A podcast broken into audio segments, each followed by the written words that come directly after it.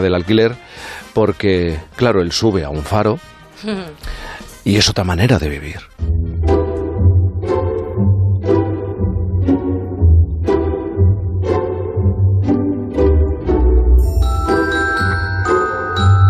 Hoy me habéis dejado sin mi indispensable aportación. Como ya pactasteis el domingo pasado, esta vez no hay efecto sorpresa. El capítulo de hoy va sobre la caza de brujas en Estados Unidos. Bueno, Alicia, la, la cosa es protestar. Ya sabes que tienes tu tiempo siempre. Y escuchamos con atención lo que cuentas en el arranque siempre de Punta Norte. Es que tenemos una estación de radio en un faro, de los que todavía funcionan, ¿eh? Está asomado al Cantábrico. En Por fin no es lunes, Punta Norte.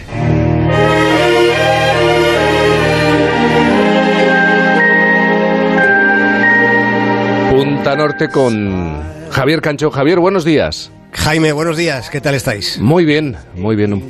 Bueno, un poco molesta está Alicia, ¿no? Le hemos eh, retirado esa capacidad de sorpresa siempre en el arranque de, de Punta Norte.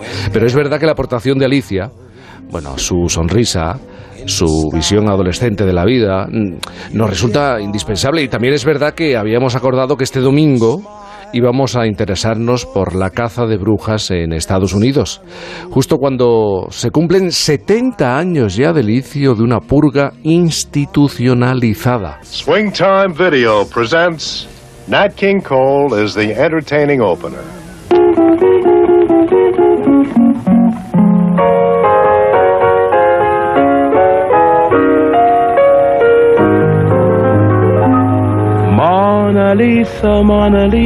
Sí, es Mona Lisa, esta canción de Nat King Cole. Fue escrita en 1950. Con ella nos vamos a introducir, eh, Javier, en una época, en la época de uno de los procesos más lamentables en la historia reciente de los Estados Unidos. Ya lo recordábamos la semana pasada, el macartismo. Sí, todo comenzó iniciándose el mes de marzo de 1950, aquellos eran los tiempos de la Guerra Fría, y como en tantas ocasiones el punto de partida fue una lista negra, una oscura lista elaborada por un tipo llamado Joseph McCarthy, un senador republicano de Wisconsin. Y en aquella numeración de, de nombres aparecían señalados al principio 205 supuestos comunistas que, según McCarthy, trabajando para el Departamento de Estado, en realidad, decía él, eran infiltrados. Aquel primer paso luego tuvo un efecto dominó. Fueron centenares los obligados a, comparecer en audiencias en las que se les acusaba directamente de intentar derrocar al gobierno de los Estados Unidos. La lista negra fue creciendo exponencialmente, como digo, y, el senador McCarthy explicaba esta estrategia, este plan. Él decía que lo hacía por patriotismo, decía que era patriótica la misión que él mismo se atribuyó y para la que sí consiguió respaldo político. Sin embargo, la historia, con H mayúscula, con toda la perspectiva, ha considerado aquellos primeros años de la década de los 50 en Estados Unidos como el tiempo de la caza de brujas.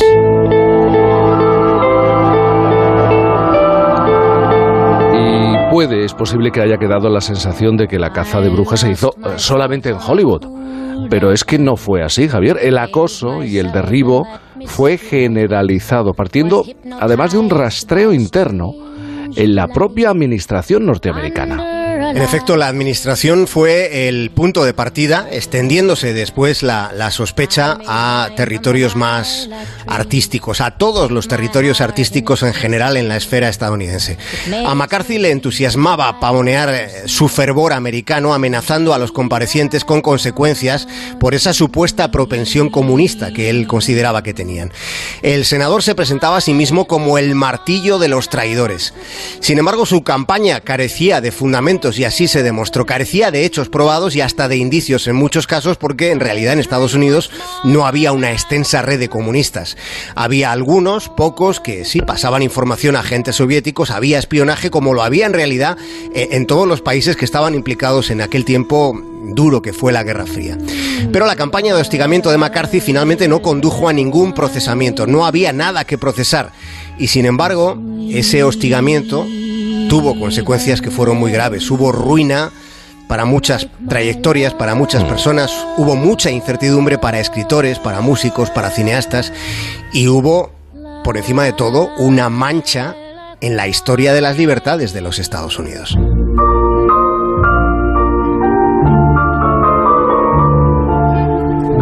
Fue una etapa con muy buena música, pero claro, con un ambiente terrible en los círculos creativos, porque además de las propias acusaciones del macartismo, vamos a recordar que hubo numerosas delaciones. Es en situaciones así, cuando las personas dan la verdadera medida de su integridad. La integridad de, una persona o, su mezquindad, que, hubo más de lo segundo que de lo primero, pues termina manifestándose en, estas situaciones. No por los principios que la gente dice tener, sino por los principios que finalmente tiene cuando se dirime lo importante, hmm. el modo de vida, el trabajo al que se ha dedicado la vida entera, que esto fue lo que ocurrió y del que depende además la familia. La integridad se manifiesta con los hechos, con el comportamiento y más o menos todos ustedes eh, están al tanto de lo que fue la caza de brujas en Estados Unidos, pero creo que es posible que muchos no conozcan un instante determinante de comportamiento concreto en todo aquel proceso que resulta muy ilustrativo.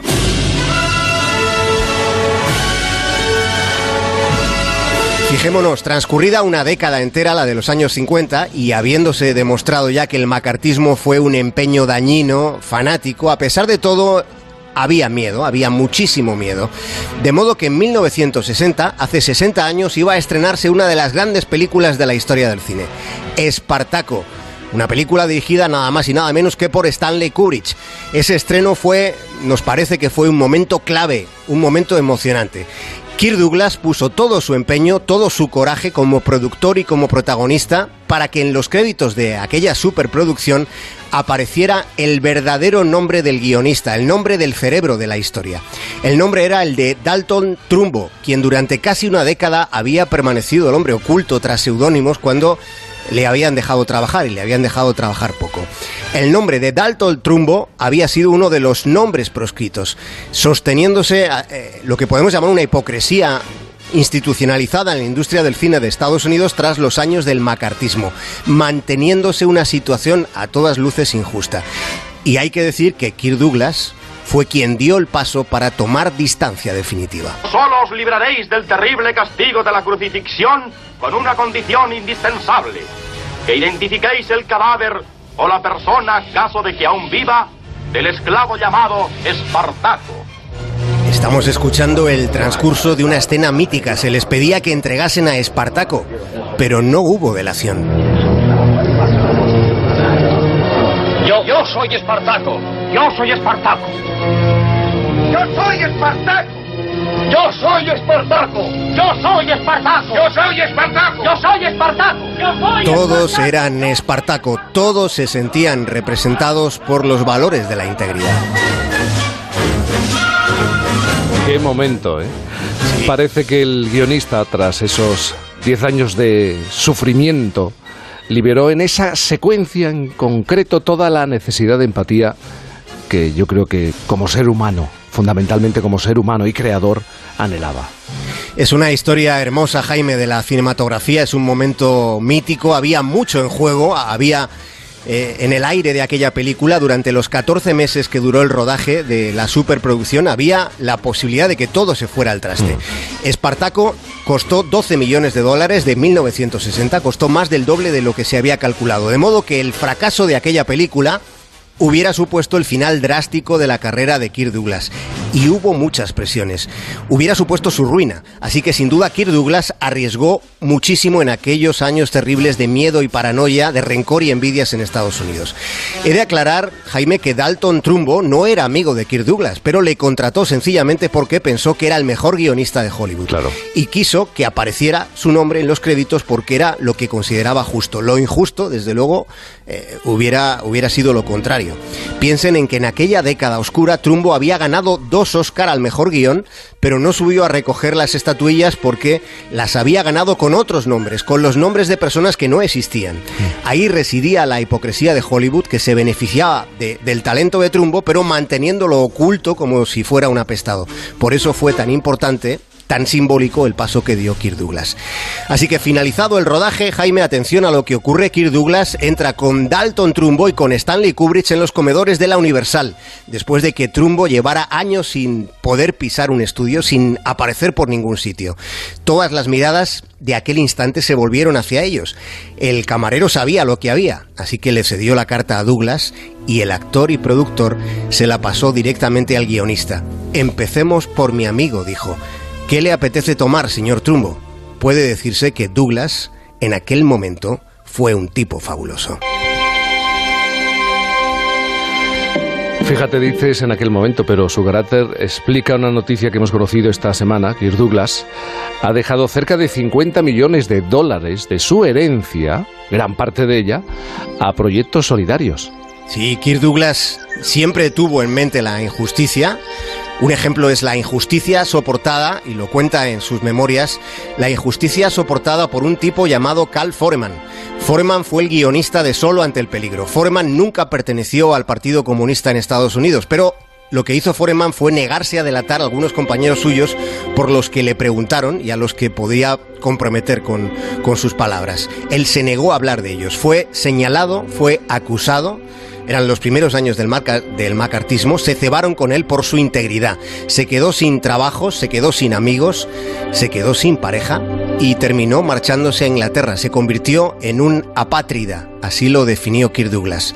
Le mataron estando vivo, decía el bueno de Kirk Douglas. Le dejaron solo ante el peligro.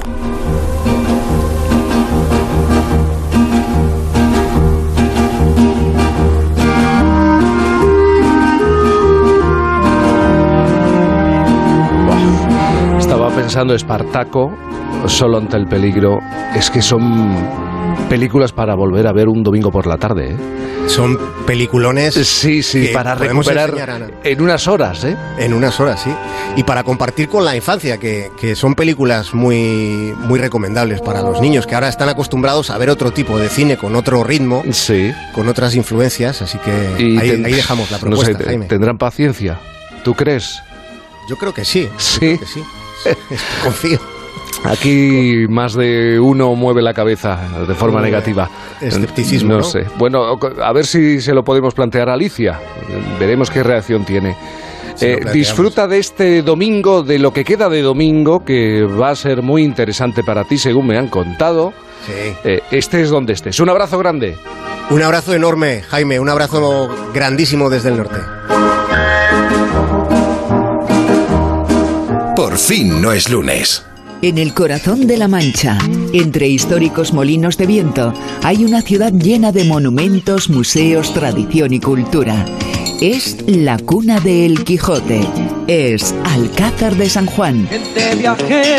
Vamos a compartir los sabores de esta tierra con gente viajera, que se hará en directo el 7 de marzo desde el Museo Municipal, con el patrocinio del Ayuntamiento de Alcázar de San Juan. El sábado 7 de marzo, a partir de las 12 del mediodía, gente viajera desde Alcázar de San Juan, con Estereiros. Te mereces esta radio. Onda Cero, tu radio. A ver esa foto, decir patata. ¡Hijolusa! Es que decir patata es decir hijolusa. Valde Picones, la huerta de Doña Rogelia, la granja de José Luis, patatas premium o patatas baby pat para microondas. Todas ellas de gran calidad. Patatas hijolusa. El reto de comer bien cada día. Todos tenemos una mancha de nacimiento invisible que sale en cualquier tipo de piel y no entiende de sexos ni de cromosomas. Esta mancha nos acompaña toda la vida. Se llama dignidad que sea visible. Cooperación Internacional. Porque cuando estés en un atasco tendrás algo bueno en que pensar. O con lo que te ahorres, te puedes ir de rebajas. Puedes dar envidia en las redes cuatro meses antes. Te motivas para quitarte unos kilitos. Con Bahía Príncipe y Sol Tour hay mil razones para comprar ya tus vacaciones. Caribe desde 990 euros todo incluido y hasta dos niños gratis. Bahía Príncipe. Siente la felicidad. Llega a Madrid el musical más sonado de Broadway, producido y co-dirigido por Antonio Banderas, A Chorus Line, el espectáculo que durante décadas sigue llenando teatros. A Chorus Line, en el Gran Teatro Bankia Príncipe Pío, temporada limitada, venta de entradas en laestacion.com. Control Dental Europeo, especialistas en implantología de carga inmediata, trae a España los implantes corticales para pacientes con reabsorciones extremas de hueso sin necesidad de injertos óseos y prótesis definitiva en menos de un mes. El tratamiento más pionero en implantología a un precio competitivo. Compruébelo. Confíe en Control Dental Europeo y vuelva a sonreír. Consulte su caso sin compromiso en el 91 575 3404 y controldentalepeuropeo.com. 29 de marzo, 21 o 5 kilómetros y más de 20.000 personas en la carrera sello de plata de World Athletics. Corre por el centro de Madrid en uno de los mejores medios maratones de España, el Movistar Medio Maratón Madrid. Descárgate la app de Movistar Medio Maratón Madrid y sigue a tus amigos en la carrera. Inscríbete en movistarmediomaratonmadrid.es. Es hora de cambiar. Dale un nuevo aire a tu hogar y ven a Muebles Adama. Tienen de todo para renovar tu casa. Salones, dormitorios, colchones, sofás, con transporte y montaje gratuito y la mejor financiación. Entra en mueblesadama.com o ven a la calle General Ricardo 190. Es hora de cambiar con Muebles Adama. En Adelgar estamos tan empeñados en ayudarte a adelgazar que te pagamos por cada kilo que pierdas con nosotros. Ahora en Adelgar, cuanto más pierdes, más ganas. Consulta condiciones en el 91 577 44 77 y en adelgar.es. Primera cita informativa gratuita.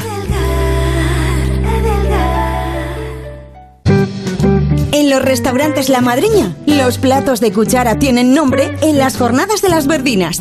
Verdinas con almejas de carril y langostinos en salsa verde, verdinas con calamar de potera en su tinta, verdinas con rabo de toro y verdinas con pichín de barriga negra. Ven a degustarlas en La Madreña, Paseo de la Castellana 78, Santa Lucrecia 10 y Calle del Bronce 4, lamadrena.com. Hasta 1970 las amonestaciones a los jugadores de fútbol se realizaban de forma verbal, y ahí el idioma era un obstáculo. George Aston, un colegiado inglés ya retirado, se le ocurrió la solución al fijarse en las luces de un semáforo. Amarillo, ten cuidado, y rojo, expulsado. El código de colores rompía las barreras del lenguaje y podría ser entendido tanto por los jugadores como por los espectadores, dejando claras las decisiones de los árbitros. La primera vez que se utilizaron en competición oficial fue en el Campeonato del Mundo de México de 1970. Si te gusta el fútbol, no te pierdas ningún partido. Los sábados a las 3 y media de la tarde y los domingos a las 3, el mejor deporte te espera en Radio Estadio, con Antonio Esteba y Javier Ruiz Taboada.